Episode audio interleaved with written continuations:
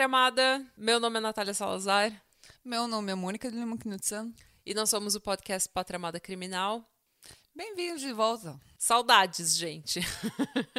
Claro, claro. Quem é que não vai sentir saudade, gente? Que isso? Quando você mora longe, todas as mensagens que você, mora, que você manda para os seus amigos e para sua família terminam em saudades, beijos.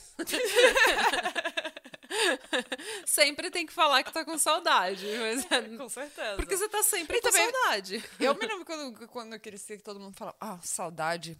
Saudade é uma palavra de, de brasileiro que só tem no Brasil. O mundo inteiro não tem essa palavra. Ah, é verdade. O inglês não tem essa palavra. Não, é verdade, é mesmo. Então é muito especial, né? Muito especial. A palavra saudade é muito especial.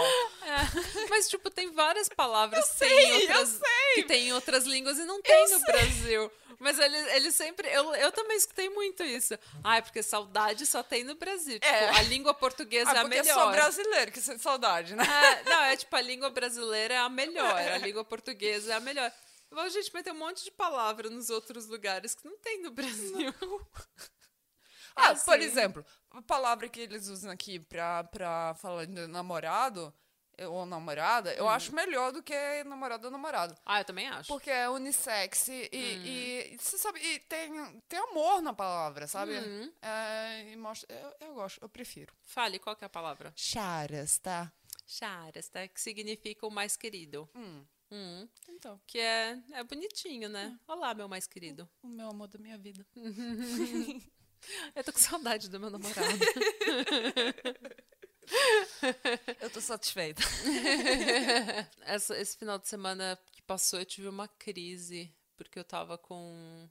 Eu tô tão cansada, eu tô precisando tanto de férias que eu meio que deu, deu um pane, sabe? Eu simplesmente tive que me fechar, sair de todas as mídias sociais, tudo, todo, assim, desligar telefone, não ouvir, não ver TV, não ouvir música, só sentar e ler, estudar e ficar de boa, quietinha, eu e o George aqui em casa. Sábado eu ia passear com ele, jogar bola com ele.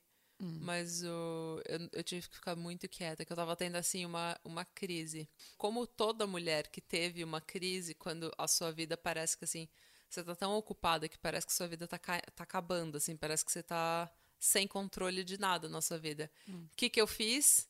Eu fiz uma hidratação do cabelo.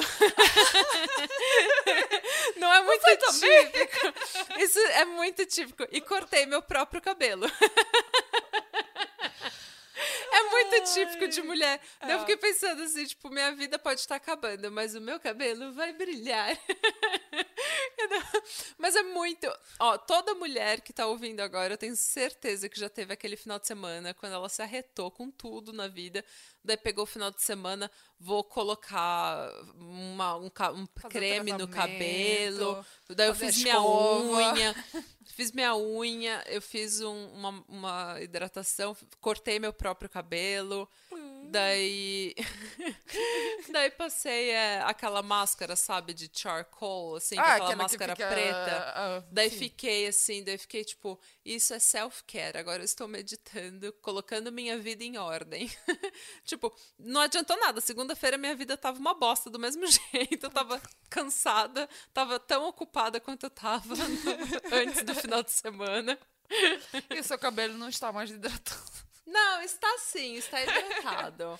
E eu gostei do corte que eu fiz. Ah, que bom. Por sorte, essa não foi a minha primeira crise no mundo, Hum. então eu não cortei uma franja. Porque eu fico horrível de franja. Eu também. Eu também. Mas quantas mulheres no mundo já não cortaram a franja sozinha em casa, assim, tipo, ai, vou cortar eu minha preciso. franja. Não, mas olha. Preciso eu, eu de me lembro- franja você. Você se lembra quando a Britney Spears foi lá, entrou, foi quando, quando eu trouxe nela, que ela entrou Sim. lá e cortou e, e cortou Minha fase favorita da Aí todo Britney. mundo, o que, que aconteceu com ela? O que, que aconteceu com ela?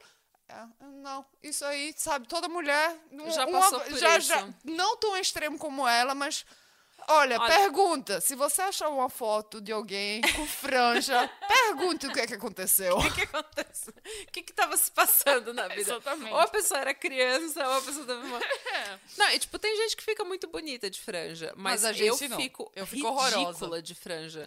É- e eu já é que, cortei. É que, é que nem o cabelo que eu corto pra franja Hum. se decide ser diferente do resto do cabelo, É. sabe? Se comporta totalmente diferente do resto e fala, não, eu não quero. Eu sou rebelde, eu vou fazer reberdade, eu não, não, não, não escuto pra ninguém. É bem isso mesmo. Então, por sorte, essa não foi minha primeira crise e eu não cortei uma franja no meu cabelo. Só cortei as pontinhas, assim, deixei ele bonitinho, hidratado. Porque eu já tive essas crises em que eu quero organizar minha vida, daí eu vou, limpo a casa, faço um monte de coisa, Ah, mas coloco produtivo, um monte de produto de limpeza, um, de um monte de produto no meu cabelo, no meu, na minha cara, faço as unhas, fico me sentindo assim um spa day, sabe? Tá? Eu tô no spa.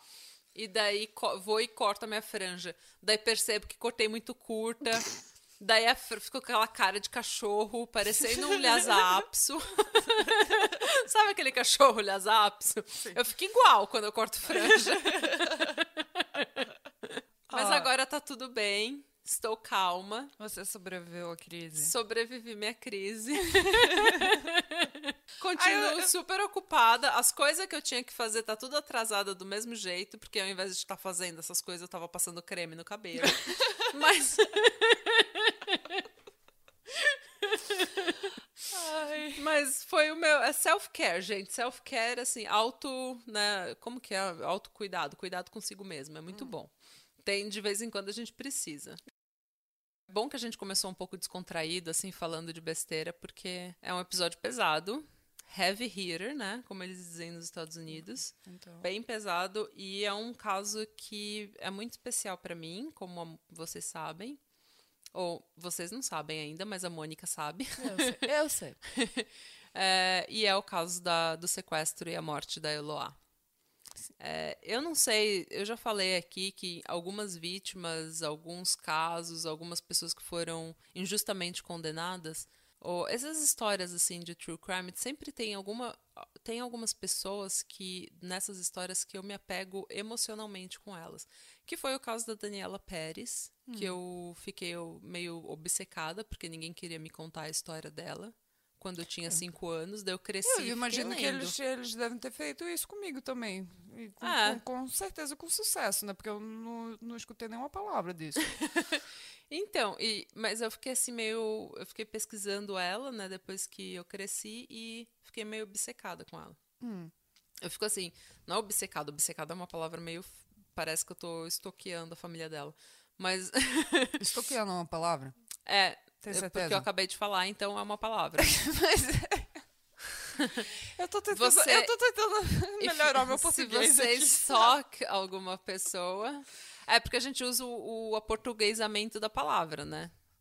É, a palavra é em inglês, certeza? to É. É assim. E daí você vai fazer um estoqueamento ali, uma, um estoqueamento, você estoqueia. Você tá escutando que não tá pessoa. muito certo, né? Não tá certo, mas eu tô falando e o povo em casa tá, tá entendendo. Me desculpa. É que nem. Eu sabe, acho. isso- é, é- eu, tô, eu tô de volta pra escola, né? É, a Mônica tá agora fazendo. é, Tô estudando meu português. tá estudando português, tá toda Botando bonitinha. óleo pra tirar o ferrugem. Só não pode mudar o seu sotaque, porque o povo tá apaixonando pelo seu sotaque. Eu, eu, eu- eu- é, tem muita gente comentando e eu fico assim, sabe? Que sotaque! mas tudo bem, mas se vocês gostam, eu gosto. É. Mas é um sotaque bonitinho mesmo, é muito fofo seu É, sotaque. eu, eu não tô É um escutando sotaque nada. norueguês nordestino. Então, na minha cabeça, eu tô falando perfeitamente. É assim que eu falo norueguês também. Eu acho que eu tô falando perfeitamente.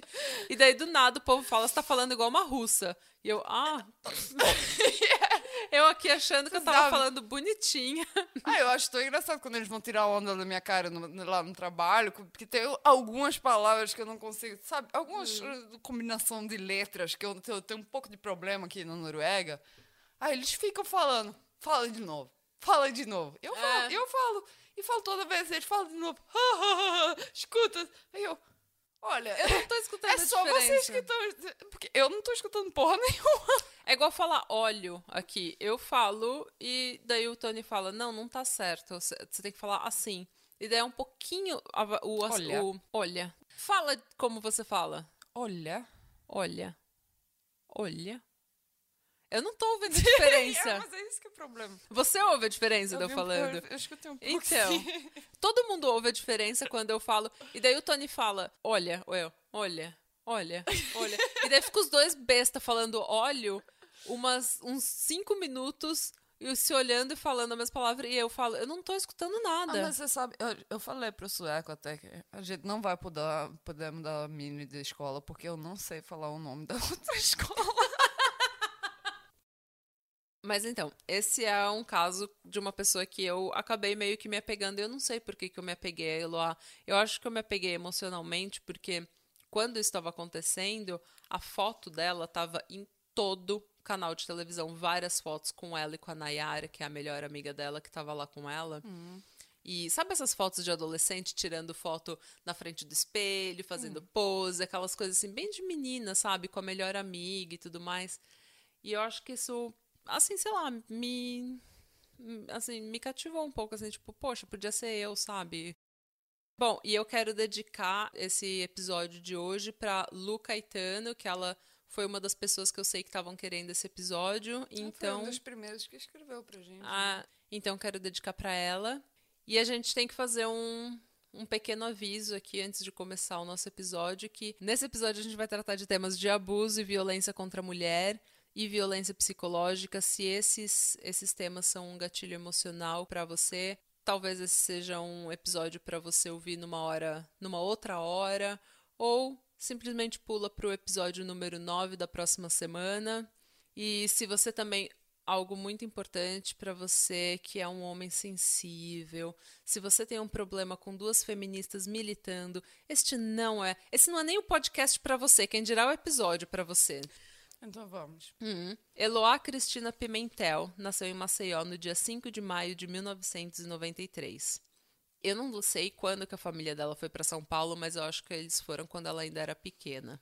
Quando ela tinha 12 anos de idade, ela conheceu Lindenberg Fernandes Alves, que na época tinha 19 anos. Ela tinha 12 Ela tinha 12 anos. e ele 19. 19 anos. Ok. Outros tempos, né? Mas assim, eles começaram a namorar, se apaixonaram, começaram a namorar, e os pais dela, obviamente, não gostaram, né? Um menino maior de idade namorando a menina de 12 anos. Você se Muito lembra o que, é que você fazia quando tinha 12 anos? Lembra, eu brincava de Lego, literalmente brincava de Eu Lego. brincava ainda de Barbie e de Lego. A, minha, a mãe tava me dizendo: olha, agora você, você tá, tá grande, vamos dar a Barbie pra América. Não! Eu, com 12 anos, eu beijei o, o meu primeiro menino, assim, a primeira vez que eu dei, dei meu primeiro beijo. Eu não. É E- porque- mas eu chegava em casa, eu era meio popularzinha assim na escola, mas quando eu chegava em casa ia brincar de Barbie, de Lego. Eu não fazia nada assim de, de menina grande, sabe? Eu era uma criança ainda. Não, eu, tinha- eu também tinha outra coisa, porque a, minha mãe, a, a minha mãe ela ficou grávida quando ela tinha 13 anos e teve, teve minha irmã quando ela tinha 14. Quer dizer que nesse tempo, até o meu primeiro beijo, eu tinha uns 13, 14 anos. Hum. Mas eu, tava super nervosa, eu não queria pegar no menino, porque eu tava pensando, ah, deve ser hereditário. É, Sabe, deve ser hereditário e, sabe, ah, não, Não vou ficar grávida. Não vou ficar grávida e, quer dizer, não vou tocar em ninguém, né? é. A minha mãe também ficou grávida com 17 anos. É, meu pai foi o primeiro namorado dela e ela acabou que ficou grávida muito rápido. Que a minha família inteira é extremamente fértil, eu não sei o que, que essas mulheres comem. Daí ela ficou grávida e me teve com 18 anos, assim, então foi muito nova. Então a vida toda eu ouvi que gravidez na adolescência é difícil. É difícil. Não é, muito impossível, difícil, mas é difícil. não é impossível de você lidar, mas é muito difícil. Então eu ficava também. Eu fui transar só com, sei lá, 18, 19 anos. Eu também, no meu Eu- carro. Meu melhor amigo. Imagina, imagina que eu tinha carteira de motorista. É, de- Até hoje, eu, se eu esquecer de tomar minha pílula, o Tony não pode olhar pra minha cara. Eu, eu comecei a tomar pílula dois anos antes de perder a minha virgindade. Ah, eu tomo faz 10, 12 anos que eu tomo pílula. E todo mundo fala, ai, Não, não, é bom tom- não tomar. Eu falo, ah, Não é bom tomar. criança também não é bom quando você não quer. Não é, não é bom. Mas Não é, mas é melhor que tomar cachaça. é melhor Ou que no tomar cu. no cu. mas então, vamos voltar à história, ó. Eles começaram a namorar e, obviamente, os pais dela não gostaram, porque ela tinha só 12 anos de idade. Só que, assim, os pais dela, eu acho que sabiam, né? Que se proibir é mais, é, é mais perigoso É ainda. pior, né? É pior. Se proibir, aquela mentalidade, né? Se proibir, ela vai fazer pior, então é melhor que fique aqui em casa e namore aqui onde a gente tá vendo. Pelo menos a gente tem um, Um pouco controle. controle, né? Ah. E Até assim, a mãe dela falou numa entrevista que eles gostaram dele. Ele era um menino trabalhador, um menino sério, assim, um menino que gostava muito dela. Eles viram que ele gostava muito dela. Só que ele era muito ciumento. E em um almoço em que eles estavam todo mundo na casa dele, a mãe dele falou para a mãe da Eloá que ele, ele tinha uns assim, umas mudanças de humor muito muito brutas, sabe? Ele tinha umas variações de humor muito brutas e que ele gostava de se sentir o chefe da casa. Uhum. Então ele já tinha uma personalidade um pouco con Olha, controladora, toda vez, toda sabe? Vez que eu escuto alguém comentando que a pessoa muda de de, de humor, de temper ah. temperamento, muito, eu sempre fico pensando que a pessoa deve ter alguma coisa bipolar, algum um, é, mas eu também conheço pessoas bipolares e eu acho que não é isso. Não, não é isso. não, não, é que todas as pessoas bipolares são hum. desse jeito, mas alguma imbalança de, de químicos no, no, no, cérebro, eu acho. É, tem, tem alguma coisa que causa isso. Eu não. Eu acho que é muito. Ah, mas enfim. Ok, enfim. A gente não é. mas então, e eu não acho que ele era bipolar ou nada disso, mas é, tem gente que tem Isso essas é, mudanças assim. de humor. Eu acho que tem muito com essas mudanças de humor, essas alterações muito bruscas no seu temperamento, eu acho que tem um pouco a ver com uma dificuldade de se comunicar. Hum. A pessoa fica frustrada e não sabe como lidar com aquela frustração. Eu acho que ela fica muito nervosa, sabe? Eu acho que tem um pouco disso, um pouco de, da forma como as pessoas... Deve, deve estar pensando que é pessoas que têm problema de, de regular as emoções, uhum. é, que, que é dependente de outros e, ou outras coisas para poder regular suas emoções, uhum. é, geralmente porque eles não conseguem, eles precisam de ajuda de outras pessoas. Ah. Pra, pra fazer isso. Deve ser por isso tipo, também que ele pode ser ciumento, porque ele precisa dela, dela ah. pra, pra ele poder ser regulado, pra ele ficar. É, num... então, tem. É, exatamente, isso é um ponto bom. Porque hum. tem gente que, assim, precisa do outro para estar tá feliz, precisa do outro para estar tá estável, uhum. entendeu? Toda a estabilidade, a felicidade e o controle emocional dele depende na outra pessoa. É. E daí quando ele se frustra, se frustra com a outra pessoa, daí o mundo inteiro dele a cai, né? pessoa que, é, que, que é responsável, é responsável ah. pela, pela, sua. Ah. Então. Ah, dica do dia: não sejam essa pessoa. Controle. a ser estabil, estável, estável só, por si só. É, por si só. Obrigada. É, aprendam a ser estáveis, aprendam a ser felizes por si só. Aprendam a confiar em vocês mesmos. Vocês só precisam de vocês mesmos. Hum, seja feliz com você antes ah, de, de, de, dividir sua felicidade com outros. Isso. Bom, e esse, essas alterações de humor ficavam muito claras porque assim ele terminava com ela direto e daí no outro dia vinha fingir que nada tinha acontecido. Ah. Só aparecia assim e reatava. E daí ela aceitava porque ela gostava muito dele. E aí, como eu falei, ele era um bom rapaz, aparentemente, trabalhador e tudo mais, boa ela, família. Ela é uma criança. Uma criança que, que Mas é uma criança que, que tá tinha, indo né? pra adolescência, que tá, tá, tá, se descobrindo como mulher, alguma coisa assim. Uhum. E olha, tem, tem esse cara que tá me dando atenção, que, que é. eu preciso, que eu quero. Que eu gosto e que gosta de mim, as minhas mais amigas, velho. Então, ah. imagina as minhas amigas na minha classe ficando tudo sonhando. E aqui eu tô hum. vivendo aqui o sonho. Ah, isso é verdade também, porque uhum. nessa época ter a atenção de um cara mais velho, talvez mais popular, que já tem um emprego, alguma Você coisa assim. Você se lembra? Sempre Você tinha fica... aquela menina que dava que pegava a atenção de todos os meninos, uhum. os meninos mais velhos, e você se, ah, ela tá vivendo o sonho, né? É. Na última vez que eles terminaram, ele terminou com ela, uhum. mas daí quando ele apareceu lá querendo voltar, voltar, ela não quis mais. E ela tava meio de saco cheio, entendeu? Hum. E o Lindenberg culpou, ele achava que isso daí era culpa da Nayara, que era a melhor amiga dela, e da uhum. mãe da Nayara, que era uma professora, que porque elas ficavam dando muito conselho, assim, pra, pra Eloá. A Eloá tava sempre na casa da Nayara, a, a, a mãe da Nayara ficava dando conselho. Então, provavelmente, ela era aquela tia, sabe? Que te dá uns conselhos legal, assim. E é claro que ele não vai gostar disso. Ele quer isolar todo mundo que, que, que esteja trabalhando contra ele. Exatamente. Ele quer ela. Ela só pra ele. É. Uhum. Isso é, é um ponto interessante também, porque a pessoa que é agressora, a pessoa que é ciumenta e abusiva, ou que vai se tornar abusiva, um dos primeiros passos, né, é, o que ela faz é te isolar da família, da sua família, dos seus amigos, porque se você tiver com todo mundo, daí todo mundo vai ver que sua vida tá um- uma loucura, que ele tá controlando você e todo E- mundo vai é, tentar te então- alertar. Então, sabe, de vez em quando só precisa alguém falar alto pra você. Isso aqui não é Hum. Não ok. é legal, Não, é. não, pode, não é certo. É. Entendeu? Tá então, eu Só- acho que Eu acho que. é. ele era assim meio predador na inexperiência dela. Hum. Ele era mais experiente, ela era muito inexperiente, então ele meio que sentiu que ele podia manipular ali a situação como ele queria. Hum. E ela aceitava porque ela achava que, gente, ela não tinha experiência. Hum. Ela achava que era aquilo. Namorar era assim mesmo, entendeu? Hum. E ele podia fazer o que ela quisesse. Só que se ela tivesse amigas e uma vida social legal, as outras pessoas iam falar pra ela: olha, isso daqui não é legal.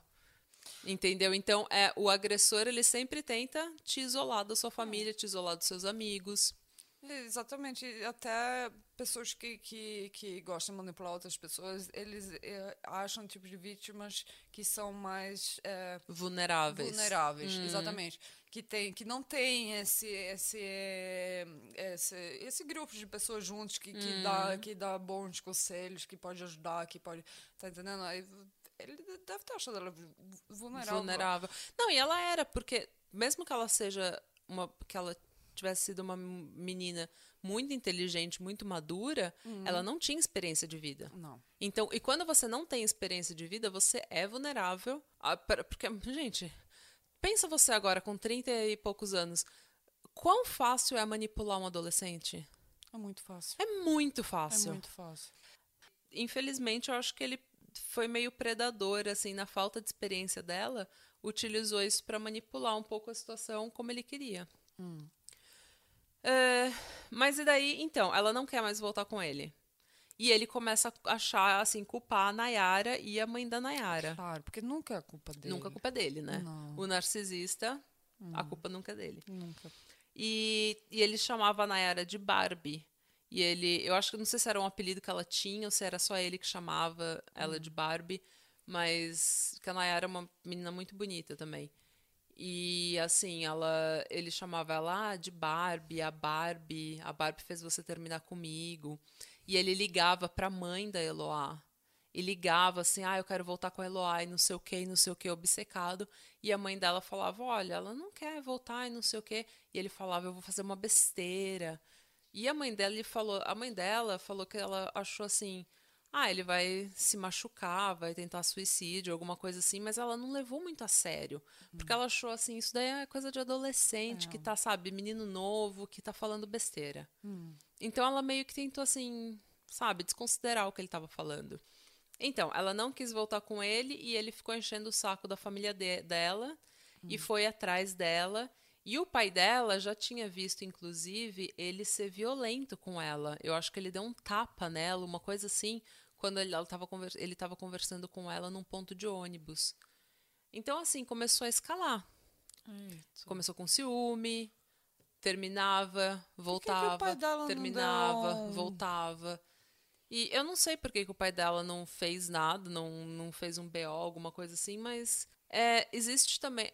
No, no Brasil, existe uma, uma ideia muito tóxica que é que em briga de marido e mulher não se mete a colher. Ou seja, em briga de marido e mulher, em briga de namorado, em briga de casal, você não se mete. Não é só. Olha, eu falo isso por própria experiência. Não é só no Brasil. É Não, no mundo inteiro. não é. É no, no mundo Eu- inteiro. eu mas eu acho que é forte demais é no forte Brasil. demais no Brasil, mas eu fiquei super surpresa com, com o. Porque eu, eu, eu tive violência, sofri violência na relação.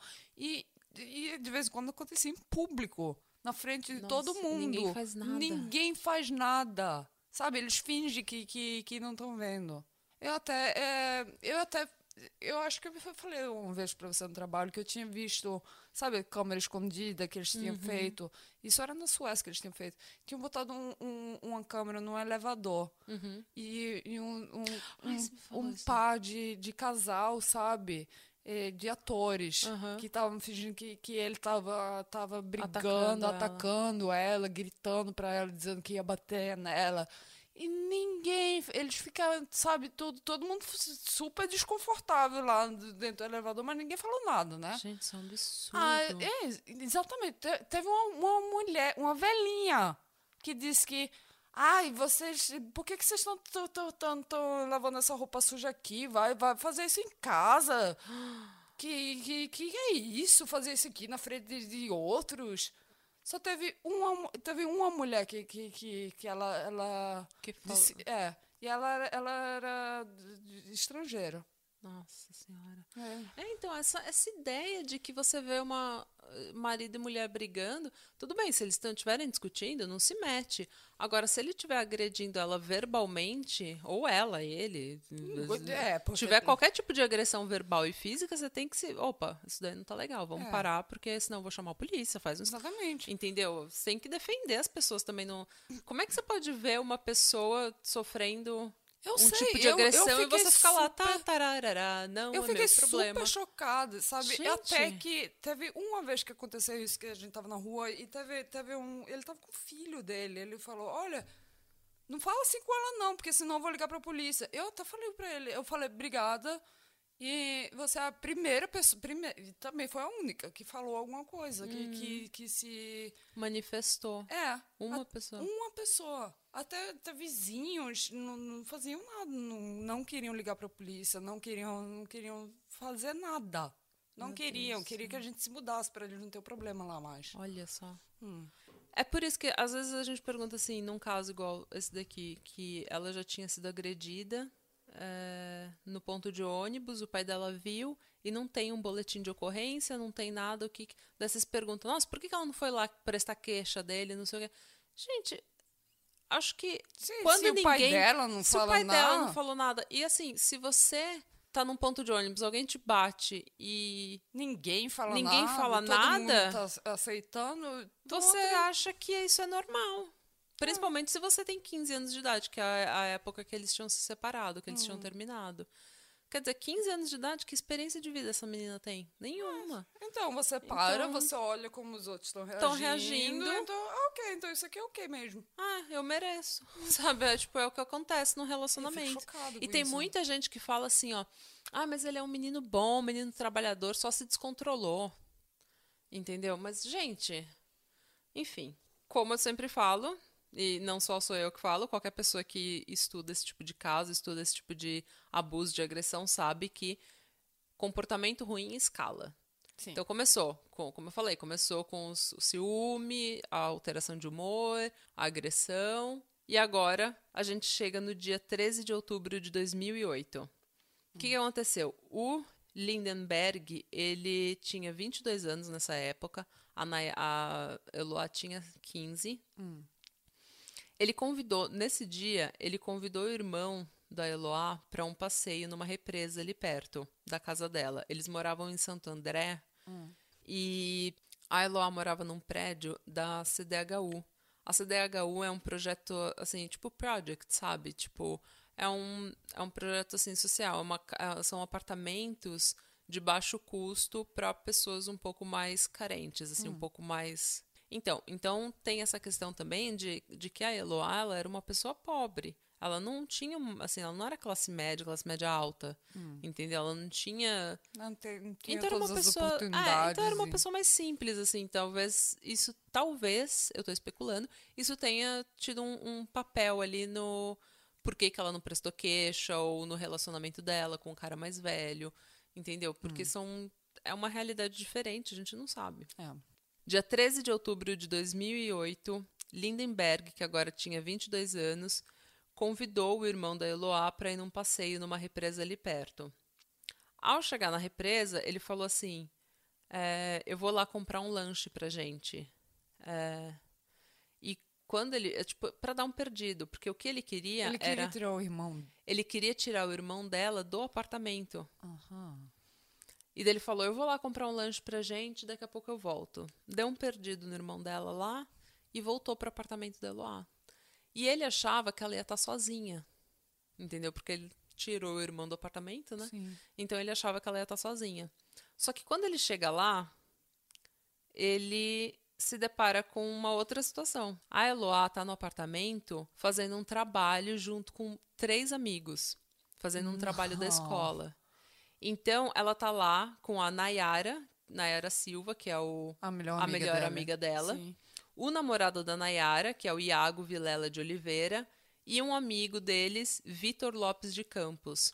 E eles estavam lá, os meninos estavam no computador, a Eloá foi fazer comida, a Nayara tava arrumando a cama, tava arrumando umas outras coisas lá. Tava, tipo, Imagino- típica tarde de Sabe o que estudante. eu comecei a pensar? O que é que a Luá foi fazer de comida? A Nayara falou que ela tava fazendo arroz. Sabe porque eu pensava, ah, eu me lembro quando a gente ia fazer esse, esse sabe? Esse trabalho, ai, né? Mas só que essa comida que a gente comia era, era banana com, com leitinho, sabe? Ah, miojo com. aque- é, miojo com, Com Mac- chicken nuggets, Ou com, com aquele que, queijo cremoso.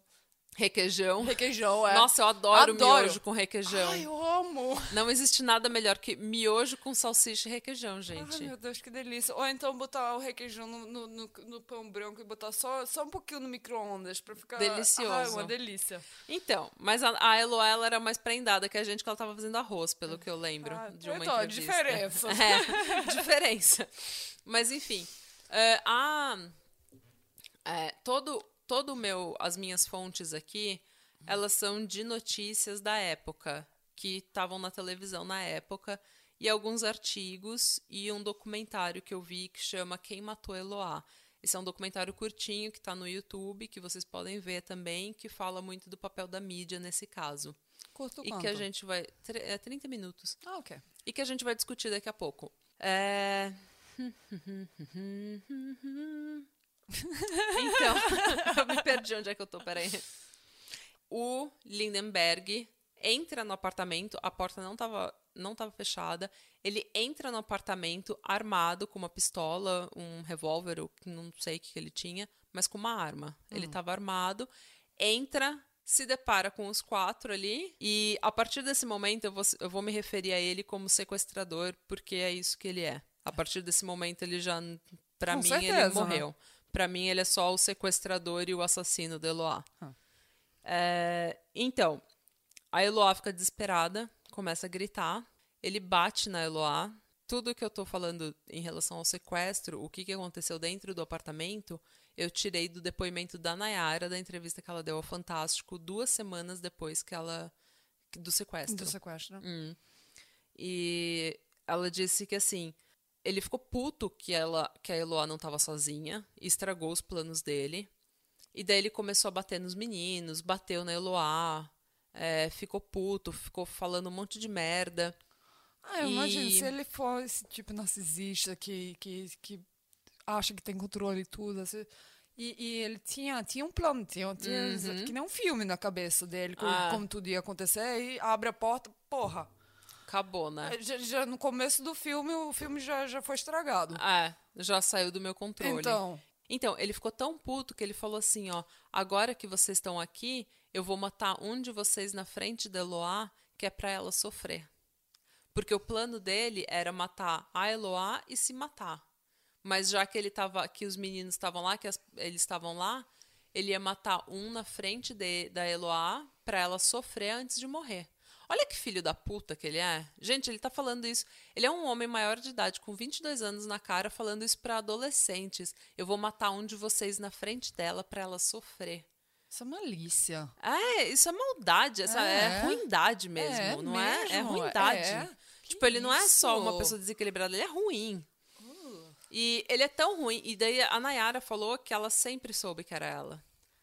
Porque ela era claro, a melhor amiga. a melhor amiga, quem, que, se Ela ele que queria ia fazer machucar sofrer, ela, é. é. é E ele culpava ela pelo fim do namoro, né? A Nayara meio que negocia com o sequestrador pra liberar os meninos. Porque os meninos não têm nada a ver com, com essa situação, entendeu? Eles estão de gaiato ali.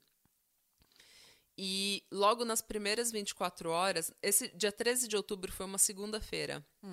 Então, na segunda à noite, eles são liberados, os meninos. Nisso, assim, a polícia já tá ali. Eu não sei quem que chamou a polícia, mas a polícia já tá ali. E já tá a porque mídia já, chegando. Já passou, um, um Já passou umas tempo, né? horas, já É. passou. Porque eles, eles tinham acabado de chegar da escola. Então, isso é, o É. quê? Uma da tarde? É. Entendeu? E na segunda noite, E a Nayara con- conseguiu. A Nayara é a mesma idade que a É. é. Eloá. que é lá. Ah, as meninas maturas, Maduras, maduras, e, ah. e pra, pra conseguir negociar com ele, É, pensar, então. sabe? Esse tipo de reflexão que, a reflexão que ela teve nesse momento foi muito. É, então. Foi. É, foi realmente, foi muito. É. Muito sangue nos olhos, porque É. ela sabia que era ela que ia morrer. É, imagina. E a- em vez de falar, me solta, me Ela solta, por foi favor, lá, me solta. é. Ela foi.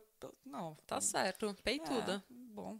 Bom, Nayara, pra Bom. você. Mas ele liberou os meninos, e daí nisso já tá um circo em volta do apartamento. Ah, imagino, né? A polícia já tava ali. Como eu falei, eu não sei quem ligou, quem ligou pra polícia, mas a polícia já tava ali. A mídia já tava inteira ali. Foi Eu assim, que a nas mídia deve primeiras ter 20 chegado primeiro, né? Não, nas primeiras 24 horas já tava um circo.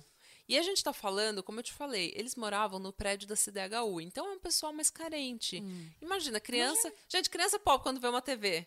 Oh, que que é. Entendeu? As crianças estavam lá todo brincando e festejando e dançando na frente das câmeras, sabe? Você conhece, aquela Tava- cê conhece aquela criança que viu a câmera, foi pra casa tomar banho, botar a roupa mais bonita que Mais tinha, bonita que é, a roupa de igreja, É, a roupa de domingo. e foi lá se mostrar na frente Ah. da câmera. Então, Então, e tava um circo, assim, já, né? E dentro do apartamento, a Nayara e a Eloá estão com o sequestrador. E daí ele amarra as duas, usando camiseta, e amarra as duas, joga a Nayara, a Eloá na cama.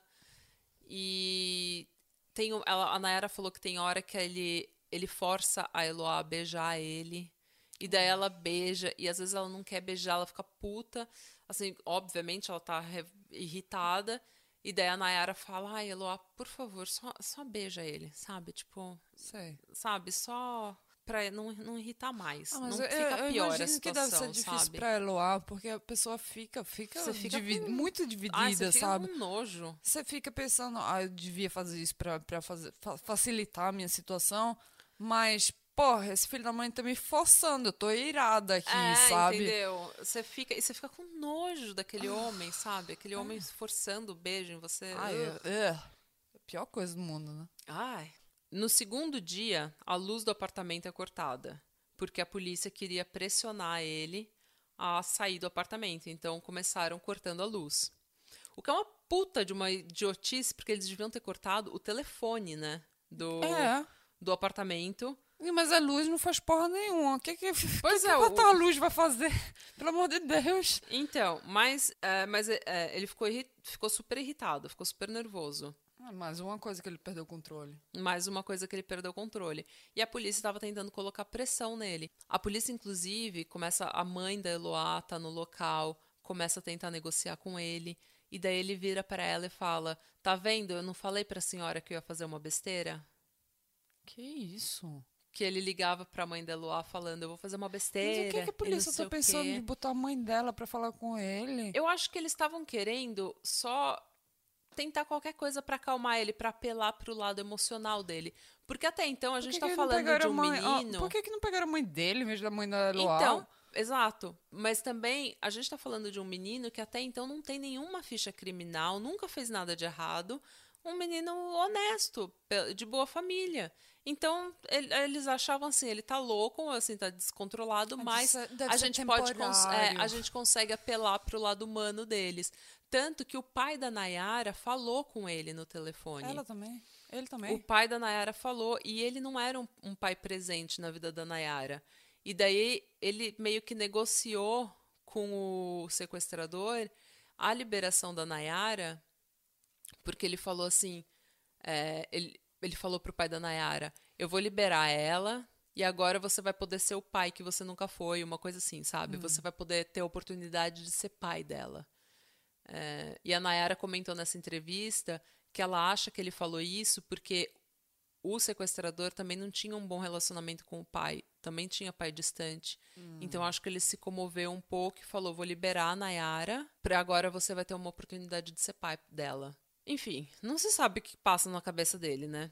Ele fez um, um acordo com a polícia de que ele liberaria a Nayara se eles ah, ligassem a luz de volta.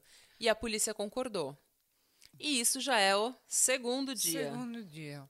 Já se passou mais de 24 horas aí. A Nayara é liberada e a Eloá fica trancada com o sequestrador dela. E a polícia tá lá negociando e a mídia tá, tá em volta. Até que a polícia se, se, se, se enfesa lá com a mídia e fala: agora ninguém mais vai. Ninguém mais vai ficar aqui porque tá atrapalhando nas negociações. Até parece. E tá atrapalhando nas negociações e ninguém não, não, quer, não queremos mais a mídia aqui. Ah, mas, é- mas é- Só que a olha, polícia, só que a polícia é uma Depois de dois dias. Não, olha só, a polícia não desligou o telefone do apartamento. Ainda não desligou. E o que que acontece? A mídia começa a ligar diretamente pro sequestrador. Ai, meu Deus. E é aí que o negócio tomou uma proporção ridícula. E assim, a- a- Eu imagino toma, não, não só tomou uma proporção ridícula, como se a, se, se a gente contar, ninguém acredita. Não, o que a mídia imagino. começou a fazer foi ligar para ele e tentar negociar com ele, perguntar o que estava acontecendo, por que, que você está fazendo isso, e vamos tentar, entendeu? E falar com a Eloá, e daí a Eloá falava, não, tá tudo bem, e não sei o quê, porque a Eloá também. Gente, se você tá com uma arma na sua cabeça, é claro que você vai falar, não, tá tudo bem, ele tá calmo, tá tudo ótimo, ele é um menino super legal, gente fina, tô feliz, entendeu? Hum. Só que a mídia começou a, a negociar com ele. E começou Porque a sempre dá certo, né? Quando a É. mídia vai. Gente que não é qualificada de jeito nenhum, não tem nenhuma abre um experiência, canal pra todo não tem nenhum conhecimento, nenhum preparo psicológico, nenhum preparo em psicologia, em psiquiatria, vai lá tentar negociar com um então. sequestrador que está A completamente já instável. teve dois dias, agora é a vez, Agora é a vez a- da mídia, é. né? Olha, é show de horror, show de, Pelo show de horror. Mas daí, o, qual que é o problema? Durante esse tempo todo, a mídia começou a contar a história do sequestrador. Eles começaram a contar. Ainda, olha, quando o sequestro ainda tá acontecendo. Enquanto o sequestro tá acontecendo, Mônica, eles ligavam os programas, assim, esses programas da tarde, eu tô sabe? chocada. Eles ligavam pro sequestrador e falavam com ele. Oi, fulano, tudo bom? Como é que você tá? Por que, que você tá fazendo isso? Não sei o quê.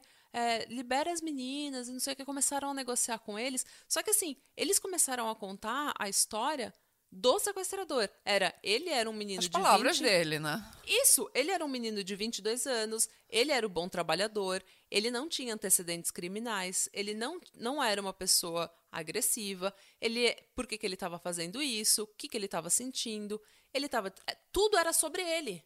A Eloá, ela virou simplesmente naquela história, ela virou uma figurante na história do sequestrador. E outra coisa também, a Nayara foi solta também, né? Nayara foi a, solta. A, Na- Nayara, a média podia ter feito entrevista pra ela, que ela. tava lá na situação, vendo tudo sem, sem, sem Não, acho ter que uma pistola eh, na cabeça. fizeram isso com ela também. Mas o, o mais interessante era o sequestrador. claro. Por que, que ele estava fazendo isso? Eu um menino sem A antecedentes mídia deve estar criminais. pensando, quem é que, que, quando é que a gente vai ter uma oportunidade que nem essa de novo? De ter um, um, um sequestrador Gente, ó, exatamente isso que você está falando. Quando é que a gente vai ter uma oportunidade de falar com o sequestrador? Uma coisa muito interessante, ó. A, a Zelda Mello, que é uma, é uma jornalista da Globo, gente, a entrevista dela com o sequestrador foi no ar no Jornal Nacional, Não. que é o maior jornal Que isso? na- É, da sim, TV é. brasileira. O Brasil para para ver jornal, é o Dags Claro. Revin. Todo mundo vê. E daí, o repórter Luiz Guerra, da Rede TV, entrevistou o sequestrador e falou assim: Nós estamos gravando. Se você quiser, a gente grava tudo e coloca no ar o que você quiser. Ou seja, ele Isso, é o dono. branca pra ele? Ele é o dono da narrativa. A narrativa agora é ele. Ele controla a narrativa, porque a mídia quer Eu ibope. sou- agora eu sou diretor de novo, e sou Exatamente. producente, eu sou também o ator, o Eu sou escritor, eu tudo. sou tudo. Isso para uma personalidade narcisista, Imagina. gente, é um prato Ah, eu tô cheio. encont- tô ele tava de novo. tanto que a Nayara falou que eles, ele, a TV estava ligada o tempo inteiro que eles tiveram eletricidade, a Imagina. TV estava ligada. E ele estava se vangloriando, estava se gabando de que ele estava nos, nos programas de TV que estava todo mundo querendo falar com ele. Tanto que, eu não sei se é nessa entrevista com o Luiz Guerra, da Rede TV, ou se é numa outra entrevista, mas ele dá a entrevista e fala assim: Eu quero que essa entrevista seja colocada no ar na íntegra. tipo, ele começa a dar ordem. Na íntegra. Na íntegra, integral, assim, tipo, inteira. A entrevista sim, sem sem ah, edição. ah. Agora ele Ah, tá. ele, ele- tá agora. é foi o que você falou. Ele é produtor, é diretor, agora, roteirista. Ele... ele controla o filme dele Então. agora, entendeu? No mesmo dia, a Sônia Abrão, que é uma apresentadora de fofoca, sabe? Esse programa de fofoca, fala o que vai acontecer na novela, o que tá acontecendo com as celebridades. Ai. Ela tem um programa à tarde. A vida inteira dela ela teve esses programas de fofoca. Hum. E eu não tenho nada contra a Sônia Abrão, assim. Em- em- eu não tenho nada contra ela pessoalmente, mas o que ela fez nesse caso foi de uma, um- uma baixaria que até hoje eu tenho raiva dela por causa disso. Porque foi uma baixaria o que ela fez. O que, que ela fez? E o que ela fez, ela, ela entrevistou esse filho da puta ao vivo no programa A Tarde é Sua. Ela começa a negociar com o sequestrador como se ela fosse da polícia. Que isso? E essa atitude dela foi altamente criticada por vários especialistas, porque ela não é especializada Isso nisso. Ela é uma fofoqueira da Olha, TV, gente. Isso nunca que ia acontecer aqui na Noruega. Se Isso isso, nunca acontece, devia acontecer. Em lugar nenhum. Em lugar nenhum. Eles. ah, É, é, assim, eu nunca. É, é o que eu tô falando. Se a gente falar isso pra alguém aqui na Europa, ninguém vai acreditar. O povo vai achar que você tá louca. Que, olha, é um absurdo atrás do outro. E nesse programa da Sônia Abrão, eu preciso falar isso e eu preciso falar o nome desse filho da puta. O advogado Ademar Gomes. Depois que a Sônia Abrão desligou com o sequestrador, ela começou a falar com ele, que é o, que é o advogado que estava lá no programa dela, convidado, pra falar sobre o caso, né?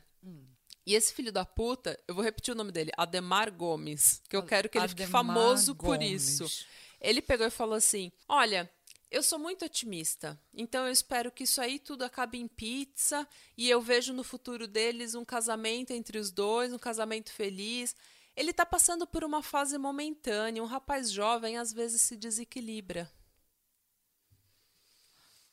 Ah! Eu odeio esse... um rapaz. Vamos, vamos só parar aqui um momento.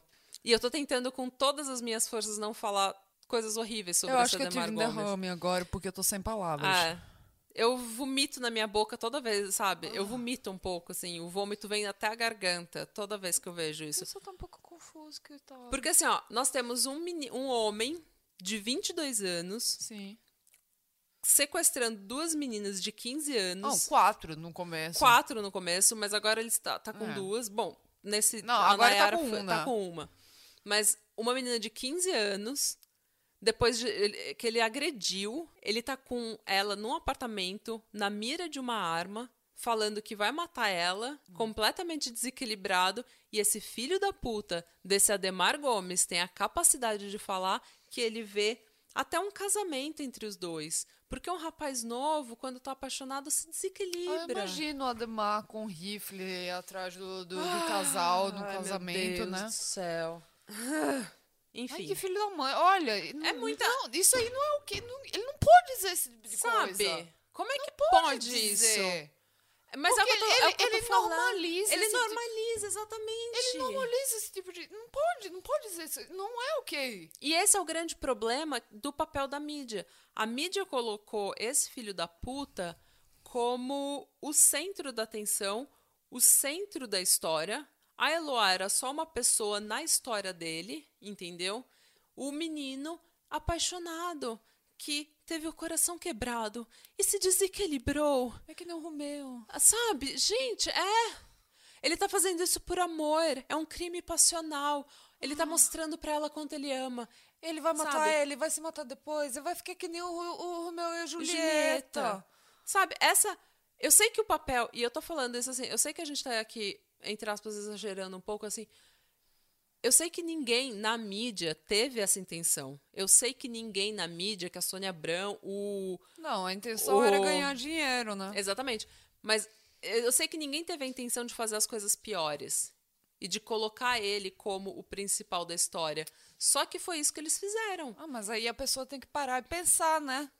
Não, e- mas isso também mostra que o machismo ele é tão normalizado na nossa sociedade que a gente faz esse tipo de coisa sem nem perceber. A gente coloca o homem, É por mais desequilibrado que ele seja, a gente coloca ele como centro da narrativa E a mulher que é a vítima fica ali só rondando, sabe? Só um personagem na, Ah, na- ela, no filme ela dele. não é vítima, é- ele tá salvando ela. É, ele é desequilibrado, tadinho, ele tem uma doença mental. É amor. Gente, vamos parar com isso?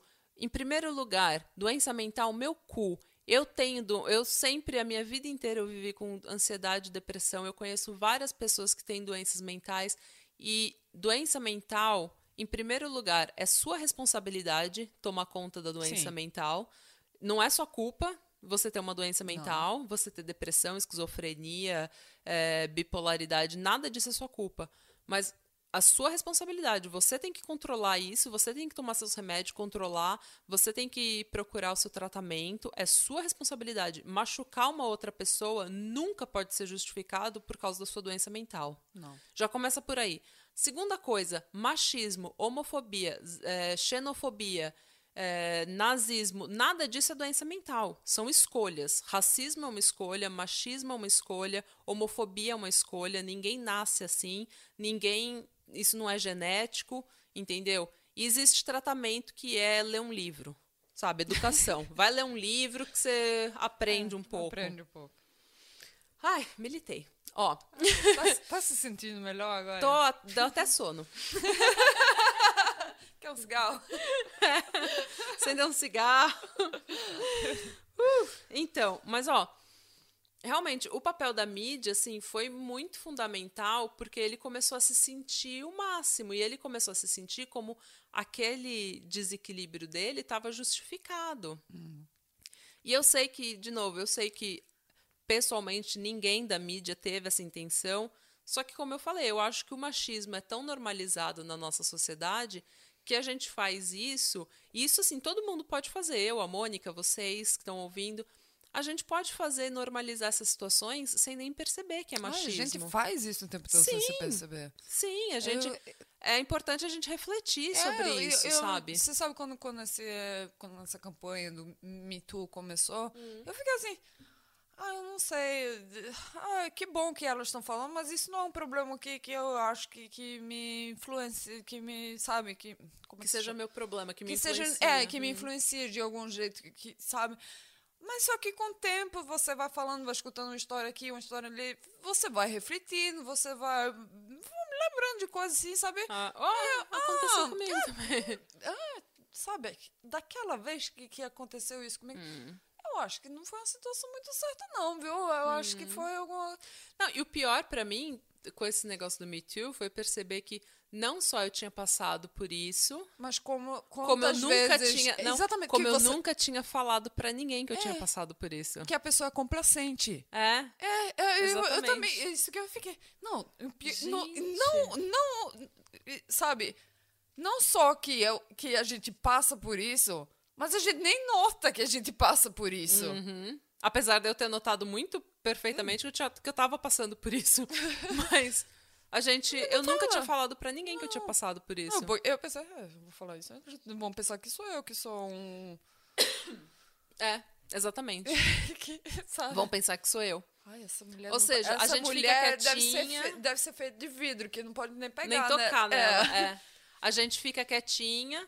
Por quê? Porque a gente tá naquela naque- na narrativa do machismo. Infelizmente é, verdade. isso. A gente normaliza essas situações como, ai, gente, isso é normal. Não, não precisa ser normal. Enfim, ó, agora essa é a parte que também, se contar, ninguém acredita. Ok. A- o- vamos só recapitular aqui, depois da minha militância. É, tá todo mundo cansado, todo mundo foi tirar uma soneca depois de, de que eu militei tanto. Então. Só pra recapitular, então. O sequestro começa na segunda tarde, a Nayara é liberada na terça. E na quinta-feira, a Nayara, que estava dormindo na casa da, da avó dela, ela é acordada com um policial pedindo para na casa da avó dela, pedindo para que ela volte ao local do sequestro para ajudar nas negociações. E é aí que o, o show de horror, assim, show de merda, começa, né? Shit show. O sequestrador pediu para que ela e o irmão de Eloá fossem até lá, até o local, que essa era uma das, das condições que ele tinha para liberar Eloá. A Nayara vai e começa a negociar com o sequestrador. Só que assim, a Eloá Ninguém, ninguém que trabalha na polícia de negociador, não. Tem. Tem, Tem um É negociador. verdade, porque até agora eu não escutei ninguém da polícia falando, fazendo nenhum trabalho de negociação. Ah, eu vou te falar um pouco depois dessa negociação. Essa negociação foi tão Porque terrível. Eles estão mandando, tão mandando todo mundo, mas só não a polícia. Então, tem um negociador que fica lá com ele direto, falando com ele, ligando pra ele. Só que assim, o... eles não estão chegando a lugar nenhum. É claro Esse que não, negociador- eles, eles deram o controle desculpe. todo pra ele. Eles deram o controle todo pra ele. Me desculpe o negociador, mas que trabalho de bosta. A Nayara aceita ir com o policial até o local do sequestro pra ajudar nas negociações. Só que assim, Olha, se eu fosse a Nayara, eu falar nunca mais. Então, é o que ela devia ter feito. É o que ela devia ter feito ou que um adulto deveria ter feito. Por ela. Só que assim, nunca ocorreu pra polícia pedir autorização da mãe da Nayara, Não. que E tinha ela tem 15 anos. 15 anos. É. Então, o que, que eles, a polícia, né, espertona, faz? Leva a Nayara, coloca ela dentro de uma sala, dá um celular pra ela e fala: você vai negociar com o sequestrador, que ele quer falar com você. Daí a Nayara, de 15 anos, sem nenhuma experiência, sem nenhuma. A, a- a entrevistadora do Fantástico até pergunta: eles deram alguma instrução, como que você deveria falar, que palavras que você deveria evitar? E a Nayara, não. Ah, mas eu imagino que a polícia deve ter pensado. Olha, ela já negociou esses dois meninos e ser soltada. Gente, ela, ela é profissional. ela é Vamos botar ela no trabalho. É. E daí, olha só que filha da putice. A Nayara, no celular, vai até. Ela vai subindo as escadas e falando com o sequestrador no celular. E a polícia tá em volta, porque ele, acho que ele queria ver ela. Aham. E daí ele, ela falando com o sequestrador no celular e a polícia em volta dando proteção pra ela e o sequestrador com a Eloá dentro do apartamento. Daí a, Nay- a Nayara tá na porta do apartamento, praticamente. E daí ele fala: Eu não tô te vendo, vem mais perto. Eu não tô te vendo, vem mais perto. Eu não tô te vendo. E quando ela vai mais perto, daí ela vê que a arma tá apontada pra Eloá.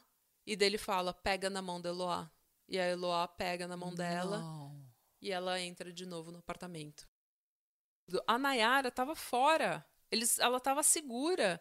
Eles não só fizeram ela negociar a vida da, da melhor amiga dela, entendeu? Com um sequestrador desorientado, desequilibrado, como agora ela tá dentro do apartamento. Ah, mas eu acho que a polícia deve ter pensado nisso mesmo. Ah, mas ela já fez a metade do trabalho, ela já pode. Bota, deixa ela fazer o Deixa ela resto fazer agora. o resto. Mas, ó, daí o que acontece? A Nayara dorme de lá, da quinta, da quinta pra sexta, ela dorme no apartamento junto com a Eloá, né, e com o sequestrador. E ela ouve, enquanto ela tá tentando dormir, ela ouve o sequestrador falar assim: Eu vou matar a Barbie. Ela é uma boneca, ela não tem sentimento. Que isso? Olha o que ele tá falando sobre uma menina de 15, me- de 15 anos, gente. Ela é uma boneca, ela não tem sentimento. Eu vou matar a Barbie. Ai, gente. A- na sexta-feira, após mais de 100 horas Mais de de 100 cárcere horas. privado. Olha, isso é mais de quatro dias. Sim, após mais de 100 horas, o Grupo de Ações Táticas Especiais, o GAT, e a tropa de choque da PM explodem a porta do apartamento. Eu não causando. ganhei nenhum aplauso pelo minha, minha, meu cálculo de matemática aqui, sabe? Eu, eu, tive que parar agora, tive que interromper pra falar nisso que eu fiquei um pouco, sabe? Desculpa. Ó!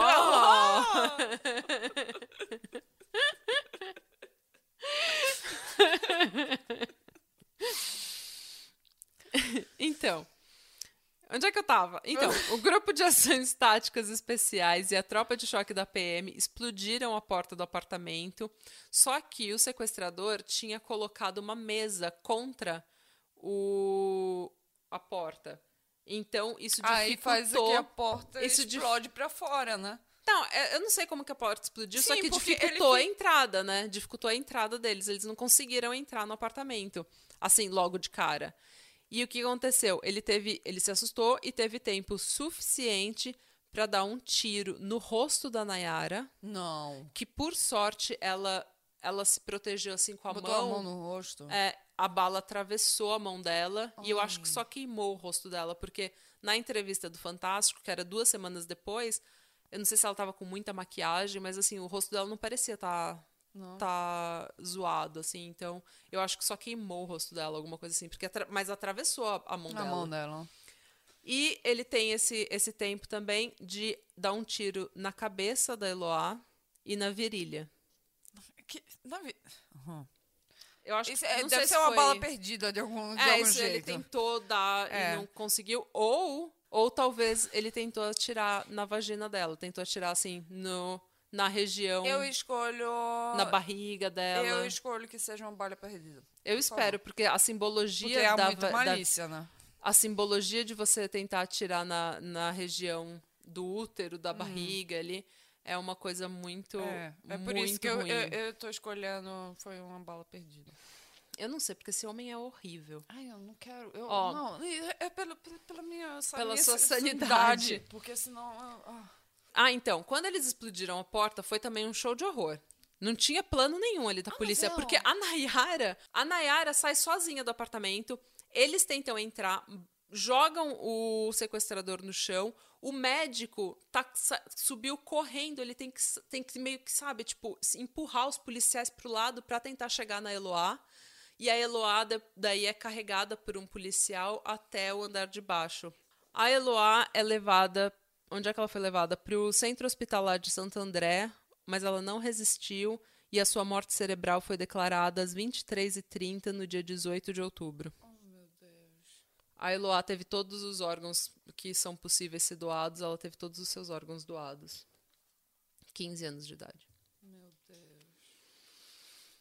Assim, existe existiu uma premeditação desse caso, porque o sequestrador tirou o irmão dela do apartamento, ou seja, ele sabia. planejou. Ele planejou isso e ele falou: é, eu vou fazer uma besteira. Ele falou que o plano dele era matar a Eloá e, ma- e se matar, mas que foi o plano dele foi interrompido. Foi um, um crime premeditado, foi uma situação de vingança, sem dúvida nenhuma.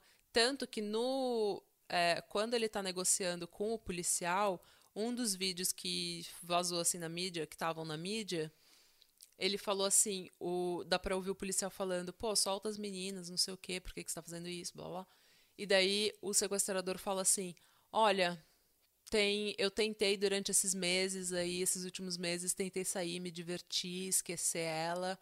É, eu tinha um sonho de ter uma família, agora eu não tenho mais. É tudo sobre ele, né? É tudo sobre ele. Eu nunca eu não consigo tirá-la da minha cabeça, mas agora eu também não quero mais ela. Eu só quero matar ela e me matar.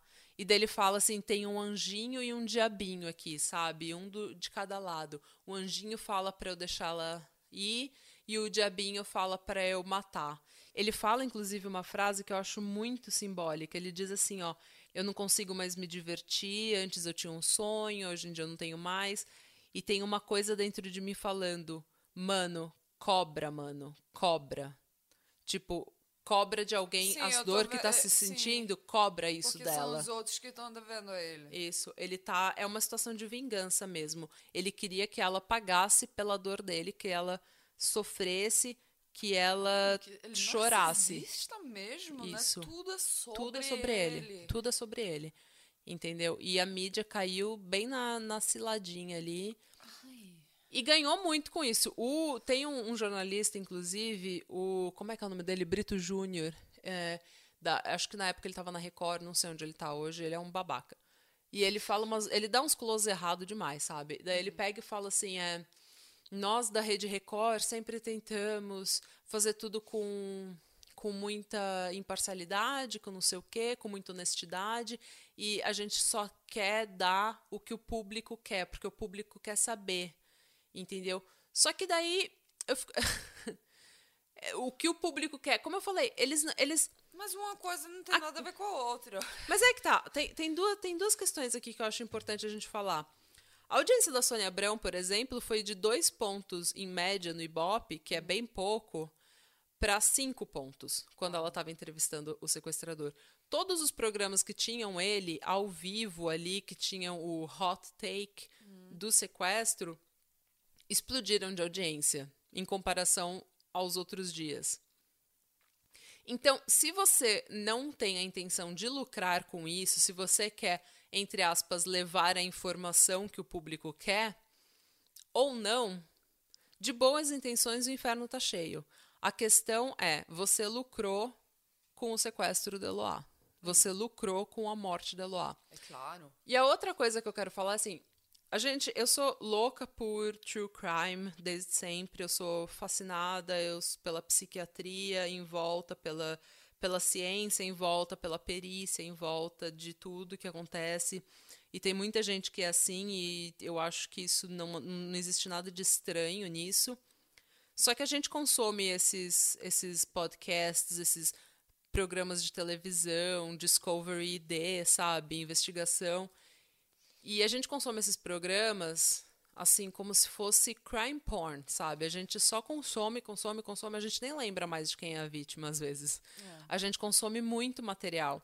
Uh, e a gente, hoje em dia, eu e você, temos um podcast para falar desses programas. A gente fala desses casos, a gente fala que aconteceram com pessoas reais, com famílias reais, como uh, uma coisa que a gente usa como meio que terapia, meio que como entretenimento, como curiosidade.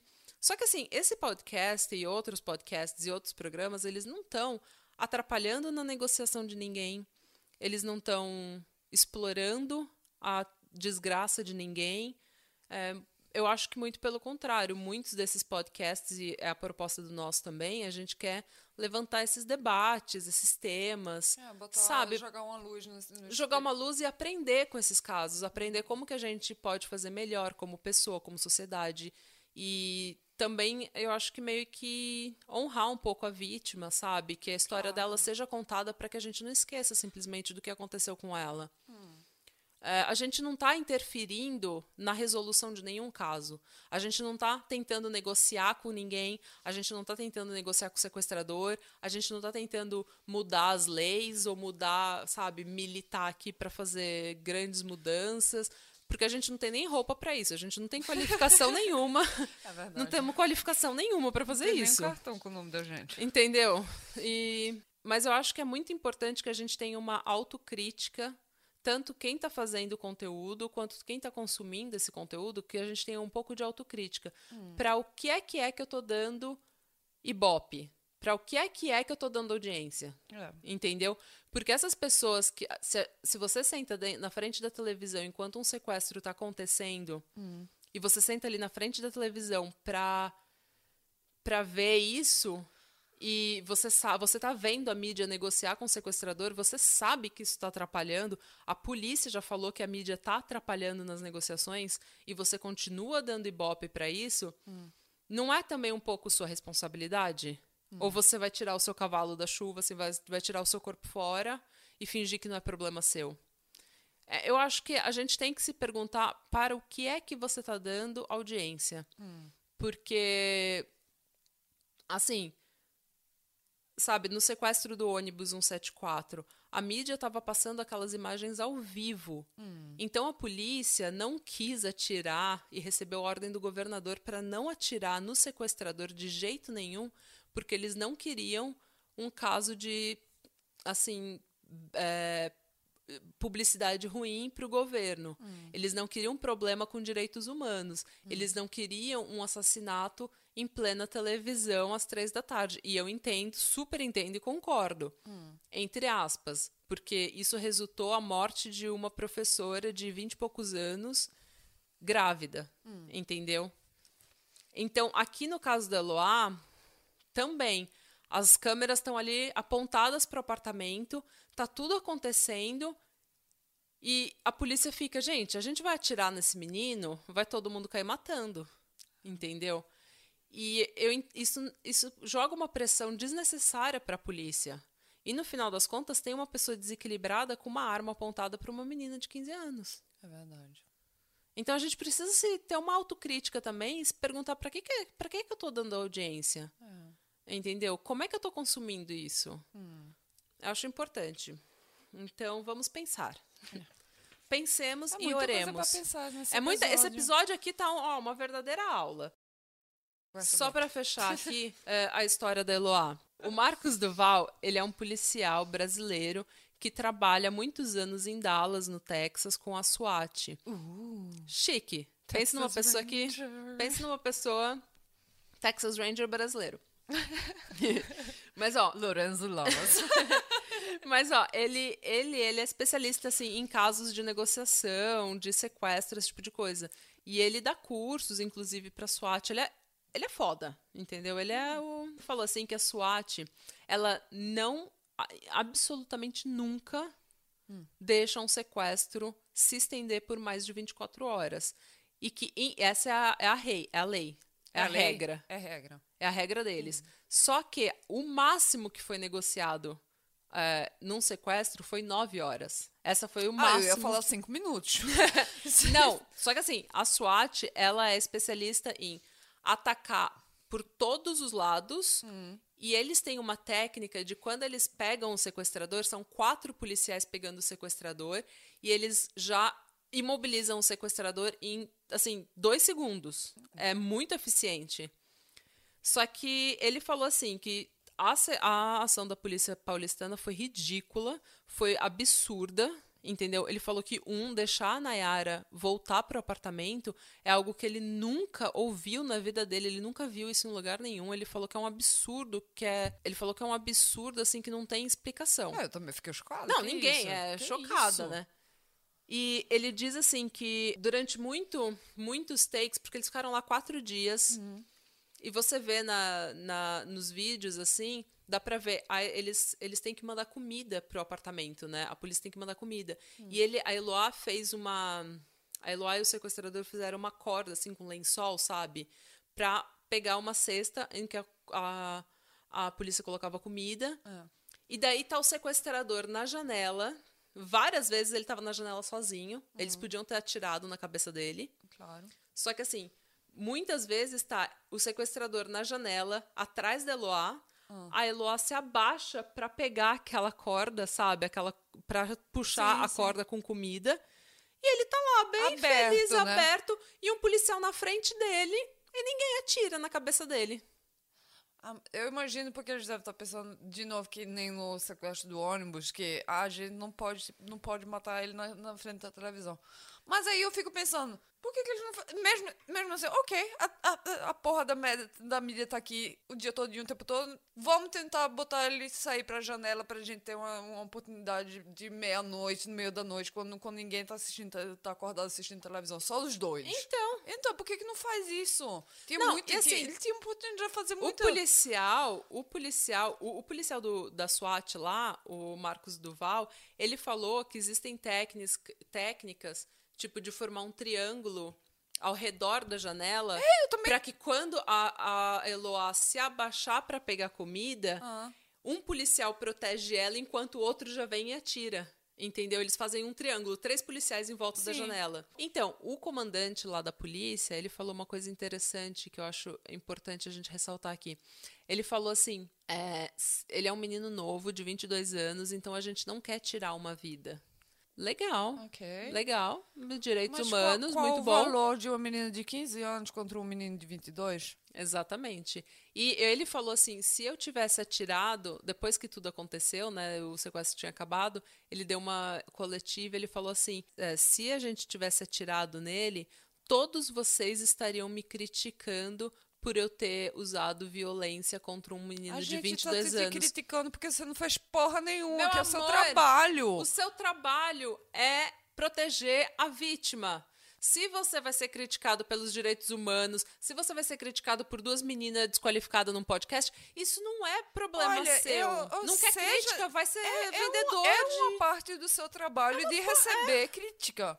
Não, é, infelizmente é uma parte do trabalho receber crítica. Ah. Não é isso que você deve estar pensando. Você, sua prioridade é, é, sabe? Ai, não, não, eu fico, eu fico A sua frustrada. prioridade é defender a vítima. Eu também, eu sou super pró-direitos humanos. Eu sou super, assim, gente em situação é, que tá encarcerado tem que ser tratado como gente. É, você tem que pagar a sua pena, você tem que se reabilitar e não simplesmente ter uma punição. Porque a justiça nunca vai ser alcançada. Quando uma pessoa morre, você pode matar a outra, mas daí você tem duas pessoas mortas. É. A, a que morreu não, não foi trazida de volta.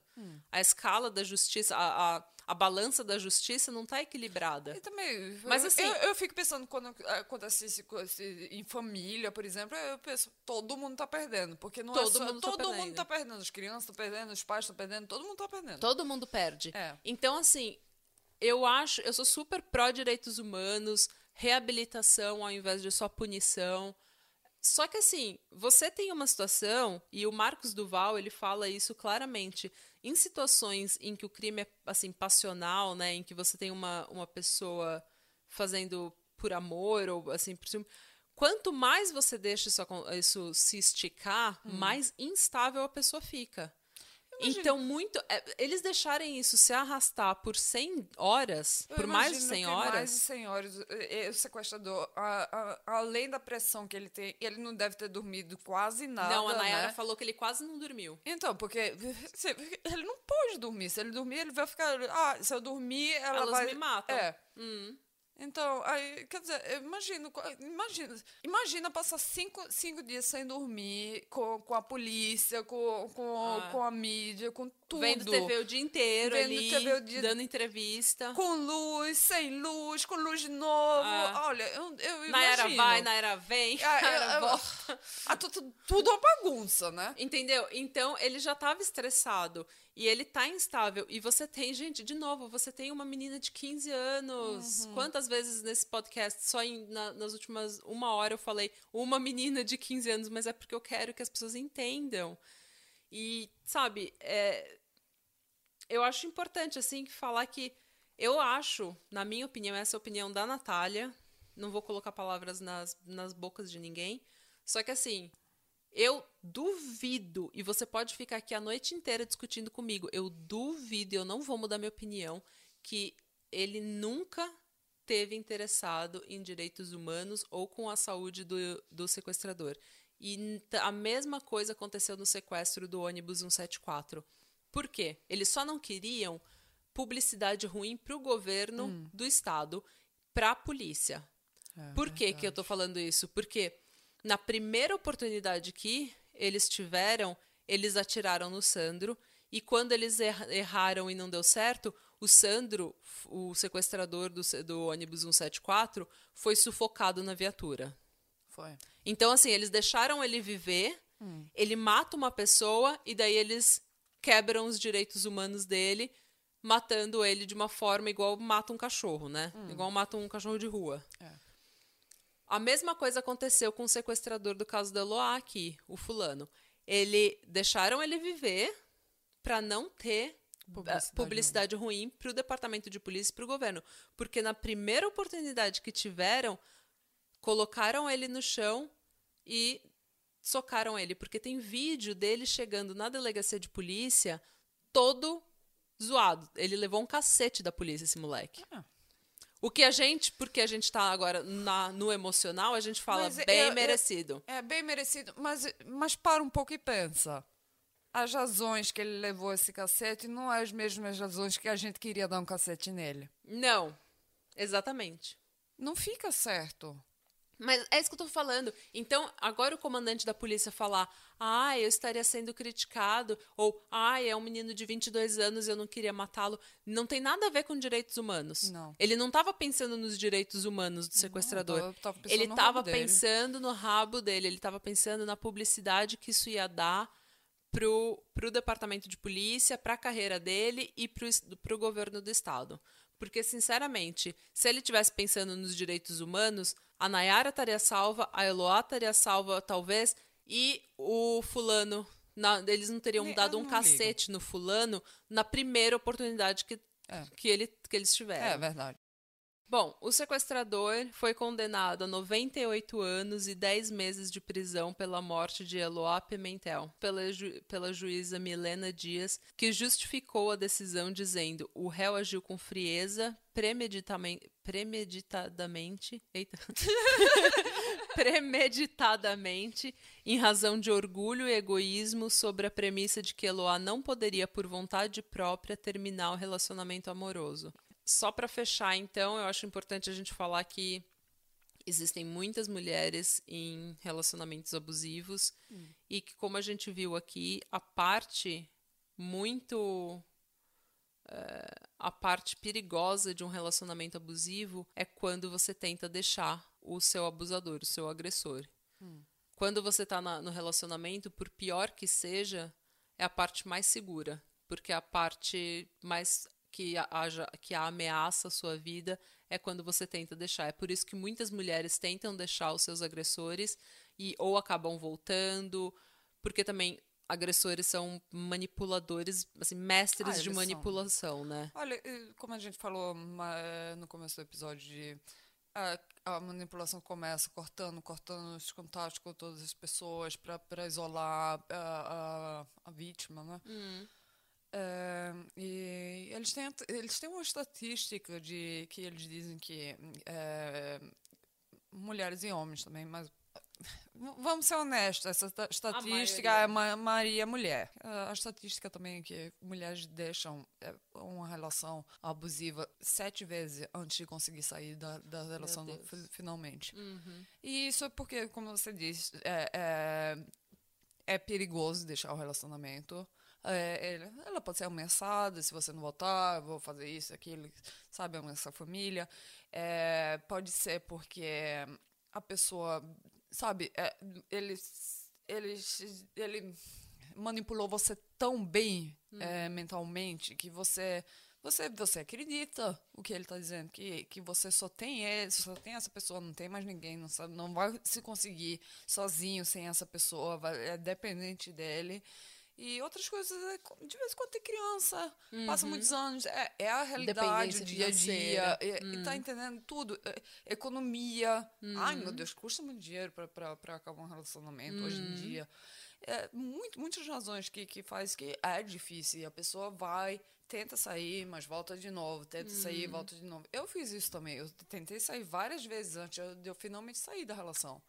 E quando eu finalmente saí, não foi eu, tipo agora eu tive o suficiente, eu vou dar o fora. Uhum. Eu, eu, nem sabia que eu tava saindo do relacionamento quando saí do relacionamento. Uhum. Eu... E ele tentou te perseguir depois, não tentou? Tentou, tentou ir atrás. Ele tentou ali atrás, ele mandou, mandava e-mail, ele mandava.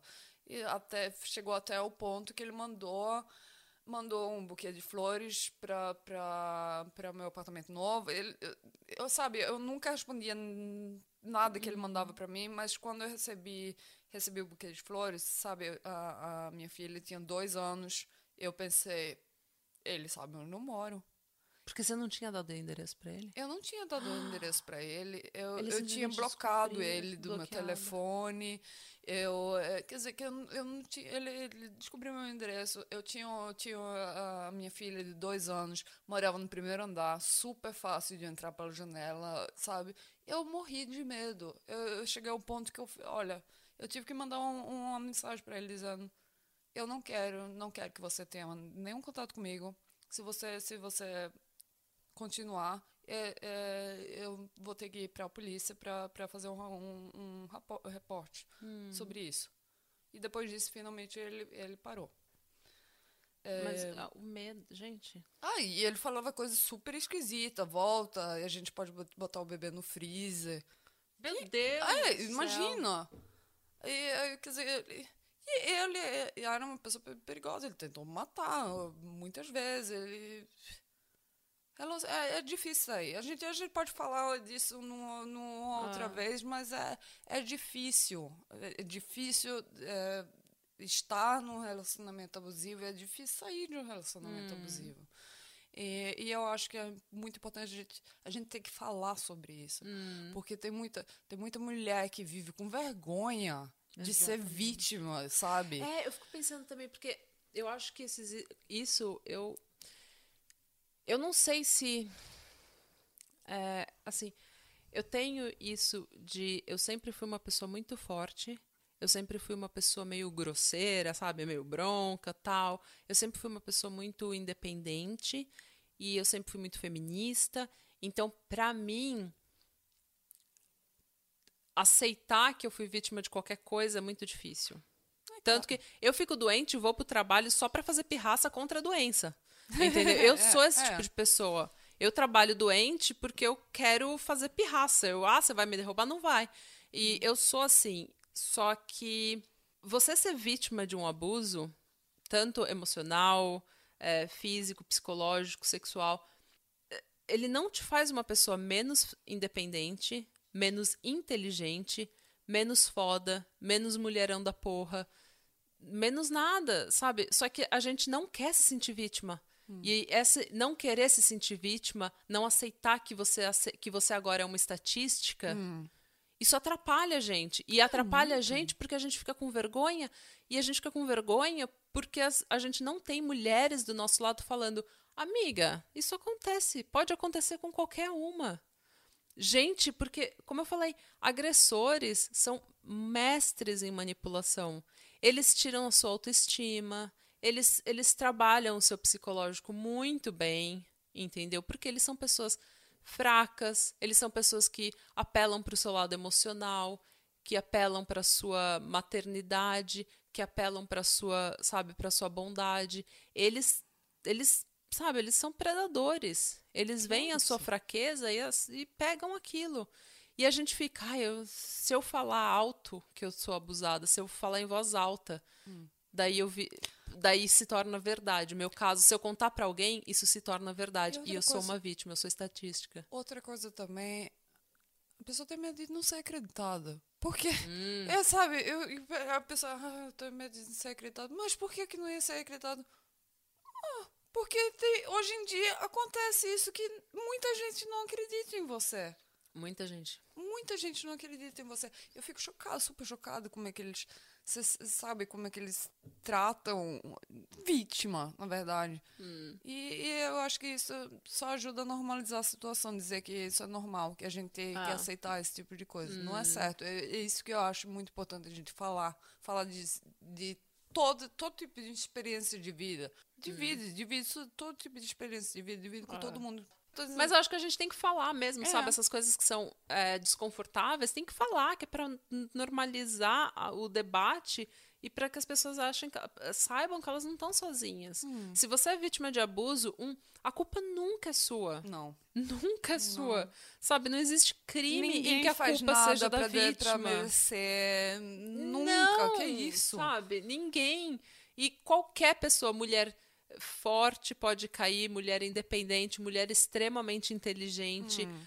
Pode ser. Gente, fraude, é, manipulação, violência, estupro, isso daí, tudo isso pode. Qualquer um pode sofrer, qualquer um pode passar por isso. Homem e mulher. Mulher passa muito mais por isso do que homem. E assim, isso não te, de novo, isso não te faz uma pessoa menos forte, menos não, foda, claro menos, ó, oh, nossa, essa mulher é foda, mulher macho, não sei o quê, sangue nos olhos. E ser vítima de um abuso não faz de você uma pessoa diferente de quem você é. É importante, o abuso ele não muda quem você é. Não, ele não diz é nada isso, sobre você, é ele isso. diz algo sobre o seu abusador. Olha, quando eu falo da minha experiência, eu falo para todo mundo que eu, eu olha, não, eu, eu não gosto da palavra vítima e eu não gosto da palavra sobrevive, sobrevivente. Ah. É, porque o que eu sempre falo com eles, eu sou muito honesto, o que aconteceu comigo, mas, mas não é o que, o que me que define o que, o que eu sou. O que você é. É, hum. é a minha personalidade, minhas experiências de vida. E isso foi uma das experiências de vida que, que, que ajudou a me formar. Mas não é a experiência formativa é na minha vida. Hum. Não é, é tudo. É, não é tudo. Não te define. Não, não é, não é, não me define. Hum. Quer dizer que é isso muito importante. É importante falar nisso. Isso aconteceu comigo. Eu não tô, não tô tentando, mas não é, não é o meu título do, do que eu sou na minha vida. Hum. É, e eu acho que isso também, eu acho importante que a pessoa sabe reconhecer que acontece, mas não ir, não, não, não, não entrar nesse papel, sabe, né? Hum. De, de, ah, eu sou a vítima disso. Se você não gosta da palavra vítima, não usa. Se não gosta da palavra uhum. sobrevivente, não usa. Usa o que você acha que é mais confortável, mas fala do que aconteceu, porque aconteceu. Se, se aconteceu, não estou dizendo que todo mundo é. teve uma experiência, mas, mas eu acho se que é importante. It, fala, é. fala e procura ajuda psicológica, porque também existe uma questão do estresse pós-traumático, que às vezes a gente não sabe que tem, mas tem. Tem. Isso te causa ansiedade, te causa depressão, hum. baixa autoestima, procura ajuda. E duas últimas considerações que eu queria fazer é assim, ó. É, em primeiro lugar, já esqueci o que eu ia falar.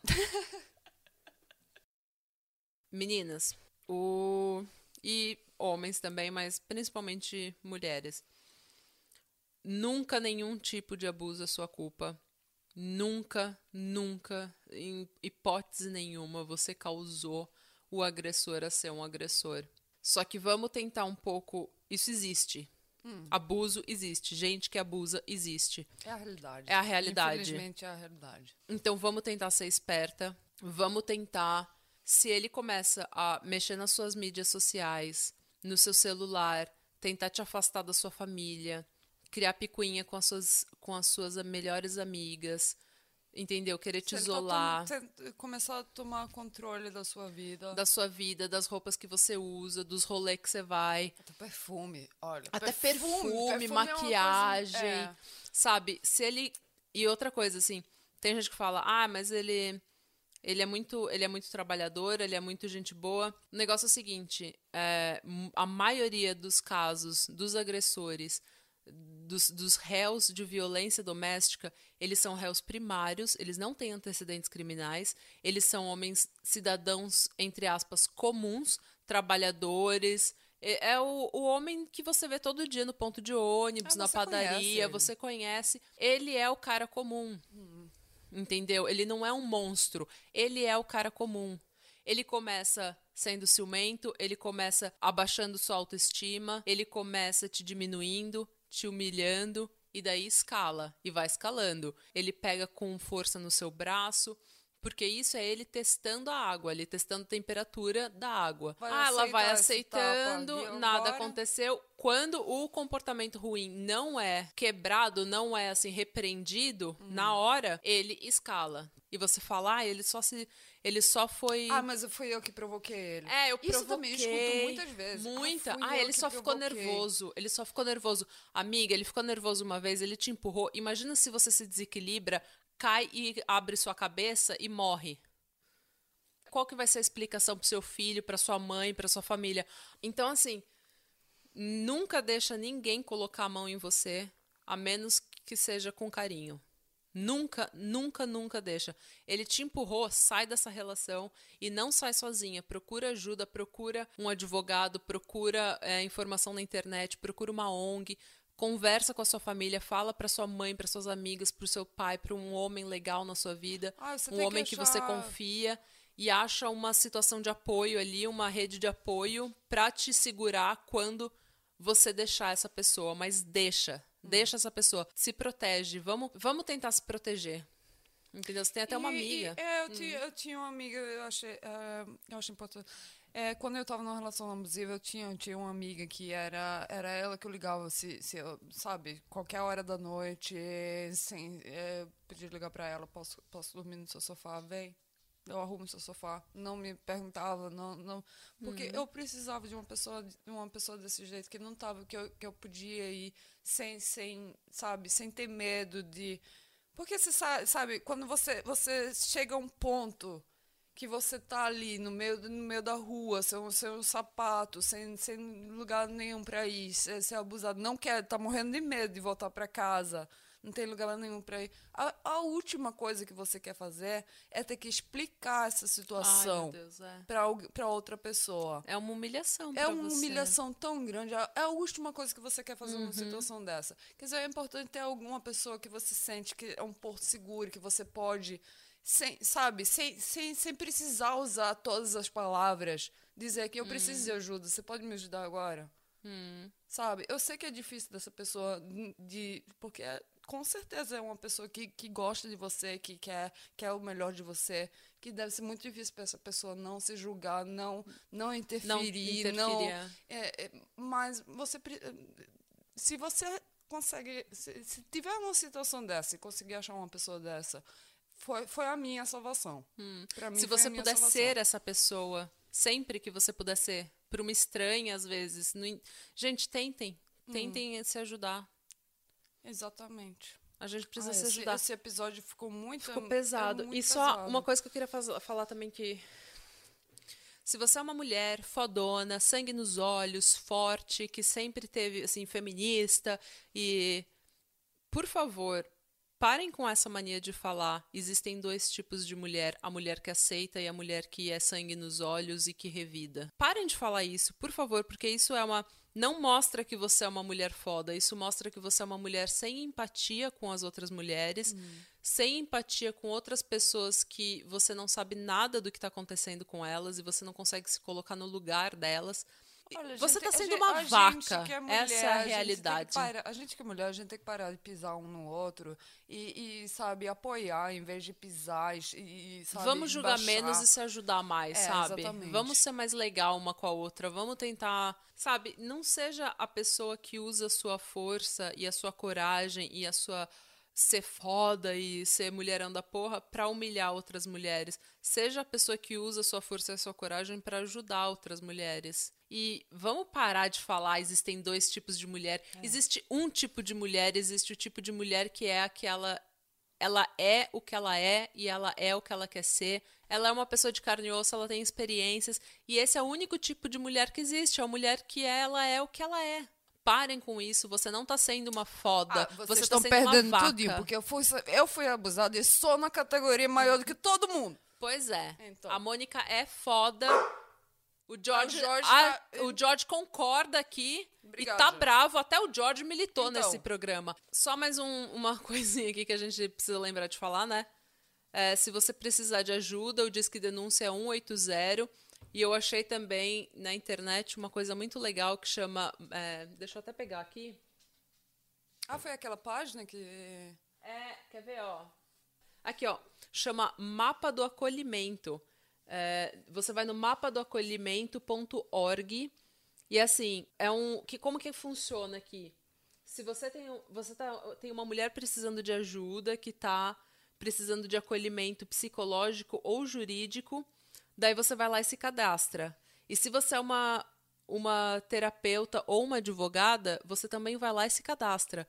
E daí é tipo um Tinder. Eles te dão um match, entendeu? Com a necessidade. Uma mulher que está precisando de ajuda dá um match com a mulher que é advogada ou que é psicóloga. Ai, que ótimo. E elas se ajudam. Entendeu? Porque, então, é. Como, como, como eu estava falando, sabe?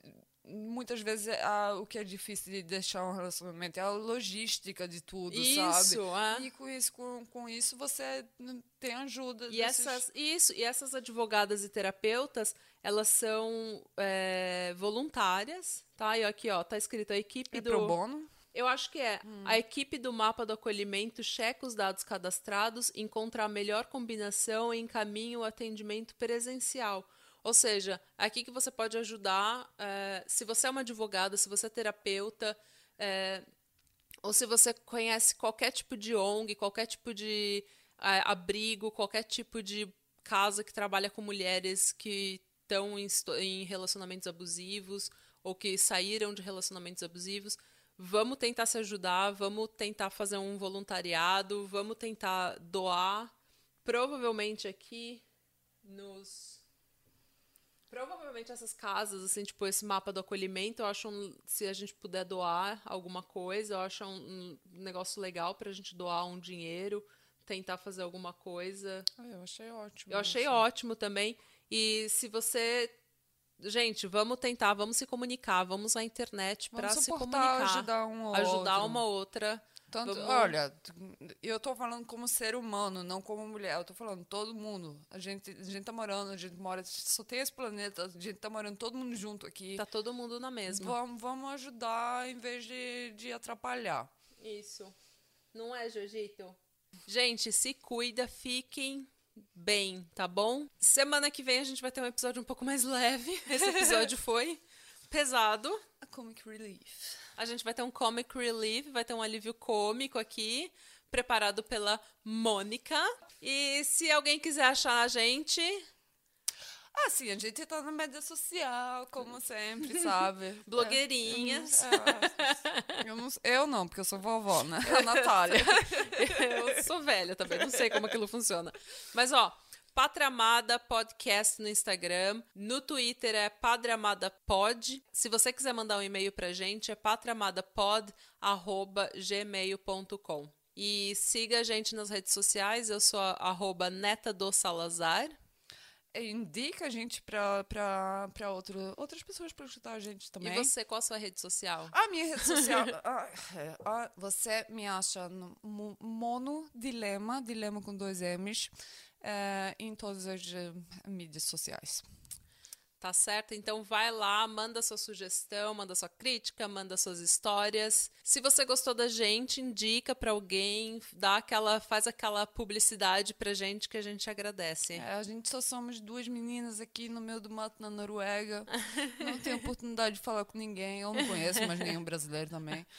Tem, tem gente escutando. Ó, eu vi, eu vi ontem que tem alguém na Coreia do Sul. Na Coreia do Sul, Alguém na gente. Eslováquia. Quer dizer, Quem é que, tá ouvindo na isso? Coreia do Eu- Sul? Eu, eu um- pensei, eu pensei, você conhece alguém na Eslováquia?